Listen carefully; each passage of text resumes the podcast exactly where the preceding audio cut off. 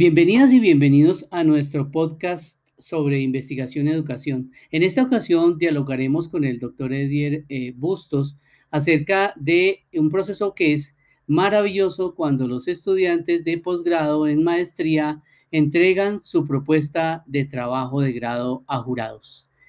Bienvenidos y bienvenidas nuevamente. Profesor Edier, coméntenos, ¿cuál ha sido como ese factor más importante que usted quisiera destacar para comenzar esta charla acerca de, ese proceso de entregar el trabajo de la propuesta de trabajo de grado a unos jurados. Muchas gracias Jaime por la invitación. Eh, creo que hay que tener en cuenta cinco momentos eh, durante este proceso. El primero está relacionado con la organización de los tiempos. Creo que es muy importante para cada uno de los ah, de los compañeros que está eh, realizando su trabajo de maestría, de doctorado, cualquier trabajo que estén desarrollando de investigación, requiere organizar unos tiempos y hacer que esa investigación de, algún momento, de alguna manera sea sosegada en tiempos. Tratar de organizarlos, distribuirlos, encontrar un entorno ideal donde puedan concentrarse, trabajar, el horario y el entorno son primordiales. Esa relación espacio-tiempo en la cual yo tengo que concentrarme para poder desarrollar mi trabajo. Creo que es uno de los, de los elementos primordiales que hay que encontrar durante el desarrollo del trabajo. Luego de ello, creo que es importante también que el estudiante eh, realice una lectura de cada uno de sus documentos. Las lecturas deben estar acompañadas siempre de una sistematización adecuada. Luego de ello, podríamos tener en cuenta también la construcción de las narrativas esa construcción de la narrativa que hacen es la que busca la articulación de esa revisión teórica y buscar en qué convergen los autores que están leyendo. Eso es muy importante, no es leer por leer, es buscar en qué convergen los actores. Y por último, creería que la quinta es, eh, y más importante de toda, es tratar de construir el resumen en el último momento, no empezar por el resumen. El resumen es, consecuencia del, del trabajo que se haya desarrollado.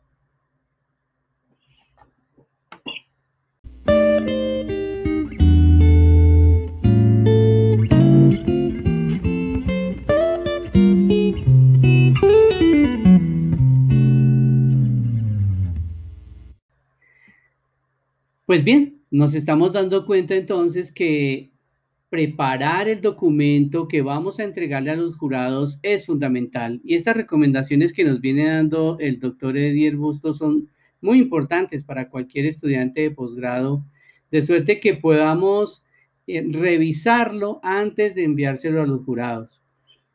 Pero ahí no queda todo el proceso, ¿verdad? Porque los jurados generalmente tienen un tiempo para eh, revisarlo y hacer algunas recomendaciones a una nueva versión. Y siempre después de eso tenemos la socialización ante ellos, la presentación ante ellos de nuestro anteproyecto de trabajo de grado, de nuestra idea de investigación. Y ahí hay algunos elementos que me gustaría que eh, el doctor Edier nos, nos comentara, que nos sugiere, que, que considera pertinente para este proceso de socialización ante jurados. ¿Cuáles serían esas recomendaciones? Bueno, compañeros, debemos tener en cuenta que durante el desarrollo del trabajo, ustedes han venido desarrollando algunas actividades y ejercicios académicos junto con su director. Eso de alguna manera a ustedes los ha empoderado de ese trabajo, lo que va a posibilitar que en esa discusión o presentación ante un auditorio lo puedan hacer de la manera más pausada y, seria, mostrando la importancia que es el trabajo para ustedes. No obstante, deben tener en cuenta el desarrollo de la misma en tiempos. Cuando hagan su presentación en PowerPoint o en lo que ustedes van a desarrollar en el software que van a utilizar, deben tener en cuenta los tiempos, porque para la presentación existe, existen uno, unos espacios y tiempos definidos. Así que no, no, se, no se pongan nerviosos, tranquilícese, sean sosegados, eh, como ustedes se han empoderado del trabajo, el que sabe del trabajo es usted y su director, obvio que es el que los ha venido acompañando todo el tiempo. Así es, y estamos en ese proceso recordando que eh, a veces recomendamos también que hagan presentaciones previas a sus familiares, a colegas, que les puedan dar unas pequeñas recomendaciones de cómo lo están haciendo, de si el mensaje les está llegando, eh, si lo que quieren decir está bien eh, transmitido, si la fluye la narrativa adecuadamente y demás. Esas recomendaciones son muy importantes también, ¿verdad?